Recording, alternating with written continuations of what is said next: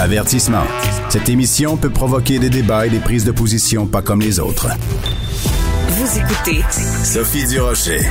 Je vous raconte une petite anecdote. Il y a quelques années de ça, euh, une des filles de mon chum euh, disait très souvent, au lieu de dire parce que, elle disait à cause que. Puis à un moment donné, très gentiment, je lui ai dit et quand tu dis ça en classe, est-ce que les professeurs te reprennent? Est-ce qu'ils te disent non, non, non, on dit pas à cause que, on dit parce que? Et elle m'a dit ben non, mes profs, c'est comme ça qu'ils parlent.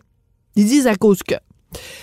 Je vous raconte cette anecdote-là parce que mon ami et collègue Joseph Facal fait deux chroniques qu'il écrit sur euh, la pauvreté de langage, la, la, la, mauvaise expression des enseignants qui enseignent le français justement au niveau primaire euh, et secondaire et qui échouent lamentablement au fameux test de français qui a à la fin de leur formation. Joseph, bonjour. Bonjour Sophie. À cause que ça l'a l'air. Le livre que je te parle. Le livre que je te parle. C'est pas étonnant que les enfants parlent comme ça. Si les profs parlent tout croche, si les politiciens parlent tout croche, si les animateurs parlent tout croche, si les comédiens parlent tout croche dans nos séries, est-ce qu'à un moment donné, on va arrêter de banaliser le mauvais usage du français? Eh mon Dieu, je sais pas par quel bout prendre ta question tellement elle est complexe et tellement elle va au-delà euh, de, ma, de mes deux modestes chroniques. Tu as raison, tu as raison euh, de dire qu'au-delà de s'inquiéter de l'envahissement de l'anglais, il y a aussi, bien sûr, la piètre euh, qualité du français qu'on entend un peu partout. Et bien entendu, à la base de cela, le fait que si tu t'insurges contre cela, il se trouvera inévitablement du monde pour dire que tu es élitiste, méprisante, condescendante et tout. À tout le moins, Sophie, à tout le moins, il me semble qu'on pourrait avoir un niveau d'exigence plus élevé pour les enseignants, justement, parce qu'on leur confie l'éducation. Mais oui. Voilà. Et, là, euh, c'est un problème évidemment plus vaste euh, que j'essaie un peu, si tu veux, d'éclairer en disant qu'au fond, on peut bien, on peut bien euh, déplorer la faiblesse du français de beaucoup de jeunes professeurs, mais en même temps, ils sont les produits d'un système. Et ce système, il est fondé, si tu veux, sur un peu l'indifférence d'une bonne partie de la population, sur le fait évidemment que les gouvernements aussi s'en foutent parce que tu ne gagnes pas une élection sur un thème comme la qualité du français. Donc, si tu veux, il y a tellement de responsables que personne n'est responsable. Et voilà. ça continue. Mais quand on parle de, de candidats à euh, l'enseignement qui échouent leur test et qu'ils reprennent jusqu'à 15 euh, fois, on se dit ben non mais c'est pas possible surtout quand on voit les exemples euh, de questions euh, que quelqu'un qui est pas capable de faire la différence entre que et dont euh, la fille la fille que je sors avec ou enfin c'est des formulations qui sont tellement évidentes et qui devraient être évidentes. Comment ça se fait qu'on permet ça, qu'on permet justement que quelqu'un puisse passer 15 fois le même, euh, le même examen? Je veux dire, c'est sûr qu'à un moment donné, il va savoir c'est quoi les questions, donc il devrait être capable de se préparer. Je veux dire, il y a, y a, y a tellement de raisons de s'arracher les cheveux dans ce dossier-là. Tout à fait.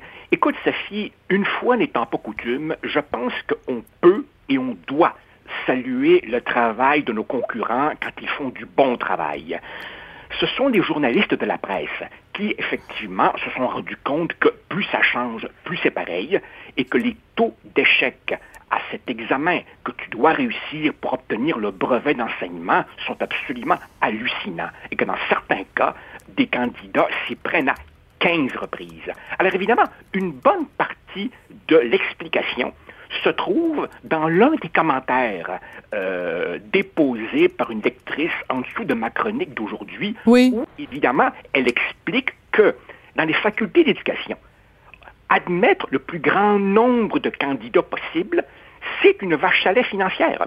Autrement dit, depuis longtemps, il y a des gens qui disent, écoute mon grand, si tu as échoué ton test trois ou quatre fois, peut-être que tu n'es juste pas fait pour ce métier-là. Mais non, évidemment, plus tu gardes un grand nombre de gens en leur permettant évidemment de tenter l'examen le plus grand non, autant de fois que nécessaire pour le réussir, bien évidemment, euh, c'est inscrit, euh, évidemment, puisque les universités sont subventionnées par tête de pipe, bien, il y a un incitatif financier à cela. Et puis aussi, il y a aussi cette idéologie qui s'est emparée du ministère de l'Éducation. Mhm. Au nom de la réussite, ce qui compte, ce sont les taux de diplomation. La réussite, peu importe, Mm. en fait, peu importe, surtout, on ne veut pas trop, trop regarder cette réussite, elle mesure quoi au juste? Quelle est la valeur des diplômes? Non. En fait, on a une cible et il faut l'atteindre. Et pour atteindre la cible, ben, évidemment, on baisse les critères de fois en fois en fois. En fait, il y a une lectrice qui euh, me faisait remarquer qu'elle avait noté, une de ses amies avait noté que à qualité de note égale, Mhm. ses deux enfants, euh, si tu veux, l'aîné écrivait beaucoup mieux que le cadet, Ah, alors que le ah oui, alors alors que le cadet lui avait pourtant d'excellentes notes. Et elle s'étonne euh, de cela. Elle dit c'est drôle, le plus jeune a d'excellentes notes, pourtant il écrit beaucoup plus mal que mon fils aîné. Et un, un- un cadre scolaire lui dit lui dire Madame, si on était aussi exigeant maintenant qu'on l'était il y a 15 ans, les taux d'échec seraient astronomiques. Autrement dit, euh, On a baissé la barre. On a juste baissé ben la barre. On a, on a baissé la barre. Parce qu'évidemment, par-dessus cela, tu vois, il y a aussi toute cette idéologie que, que- que Richard Martineau appelle souvent celle des petits lapins. hein. Il ne faut pas les traumatiser, il ne faut pas leur faire connaître le stigmate de l'échec, comme on dit en jargon psychopédagogique. Tout est question d'empathie, écoute, accommodement, euh, surtout ne pas les traumatiser. Et donc, évidemment, dans ce contexte-là, comment tu évites ça? En les faisant réussir à tout? Mais je, suis entièrement d'accord avec tout ce que tu dis, Joseph. Euh, mais d'après moi, le problème est bien plus grand que ça. C'est bien plus grand que juste euh, les gens qui veulent euh, enseigner au, au primaire et au secondaire. C'est bien plus grand que l'université. C'est la société au complet qui se complaît dans une médiocrité. Je parlais tout à l'heure des politiciens. Comment ça se fait qu'on accepte que les gens qui nous gouvernent, que les gens qui sont censés nous tirer vers le haut, que les gens qui sont censés, qui, qui, qui, qui sont maîtres de nos destinées collectives, Comment ça se fait qu'on accepte que ces gens-là s'expriment dans une langue bâtarde? Comment ça se fait que toi, Joseph, qui est un immigrant uruguayen, qui est arrivé ici à l'âge de 6 ans ou 7 ans, qui parlait pas un mot de français, que tu le parles mieux que 95% de la classe politique actuelle? Comment ça se fait, Joseph? Écoute, peut-être que je, je, je, je, je ne sais pas trop quoi répondre à ta question si difficile. Peut-être que c'est parce que j'ai appris le français dans les livres. À partir du Ah. moment où ce n'est pas ma langue maternelle, Ah ah! tu dois évidemment faire l'effort d'apprivoiser euh, les règles. Ce que tu dis évidemment par rapport à, ce qui- à ceux qui nous gouvernent me ramène quelque chose à l'esprit. Il est fascinant de voir le nombre de gens qui sont séduits par un ou une politicienne en disant lui là, il me ressemble, il est comme nous autres. C'est drôle, Sophie. Moi, je demande pas à mes dirigeants politiques d'être comme moi. Je voudrais qu'ils soient meilleurs que moi. Ben voilà. Justement, le rôle, c'est de nous tirer vers le haut. Mais non, il semblerait que euh, aujourd'hui, euh, je, je- je- je suis de plus en plus une sorte de dinosaure. Non, c'est vraiment le nivellement par le bas qui est devenu euh, l'idéologie euh, dominante. Et il y a là, oui, une espèce d'indifférence de la population qui, jusqu'à un certain point, peut se comprendre. Donc, il revient à ce moment-là aux leaders d'opinion, aux leaders politiques, à la classe médiatique, aux intellectuels, euh, de montrer que, au-delà, évidemment, de, des nécessaires lois linguistiques, il y a un effort à faire aussi pour la qualité du français qui n'est pas du snobisme. Qui n'est pas du snobisme. Mais- tout simplement, là, Mhm. ben, le respect de ce que nous sommes. Mais regarde, je veux dire, j'élargis le débat. Rappelle-toi quand Denise Bombardier a fait son fameux documentaire pour Radio-Canada sur les communautés francophones hors Québec. À un moment donné, elle est avec deux jeunes et il y en a un qui dit euh, euh, supporter euh, telle communauté. Et Denise se retourne vers le jeune homme en lui disant, je suis désolée de vous dire ça, mais vous venez de faire un anglicisme. En français, on dit pas supporter, on dit appuyer. Elle s'est tellement fait tomber sur la tomate alors que elle avait parfaitement raison. En français, on dit pas supporter, on dit appuyer. Supporter, on l'utilise mais dans un autre contexte. Elle est passée pour une snob, elle s'est fait traiter de vieille emmerdeuse, elle est alors qu'elle faisait simplement souligner une faute de français. Mais ça se fait même plus aujourd'hui. T'as même plus le droit de souligner la faute de français de quelqu'un. T'es un arriéré, t'es un emmerdeur, t'es un empêcheur de parler n'importe comment en rond. Je veux dire, c'est ça qui m'agace, moi. Puis en plus, moi, j'ai un accent français. Fait qu'écoute, là, c'est comme euh, j'ai deux, deux strikes contre moi, là, comme au baseball, là. Écoute, là, si en plus tu reprends les gens qui font des fautes de français, puis t'as un accent français, là. Ouf.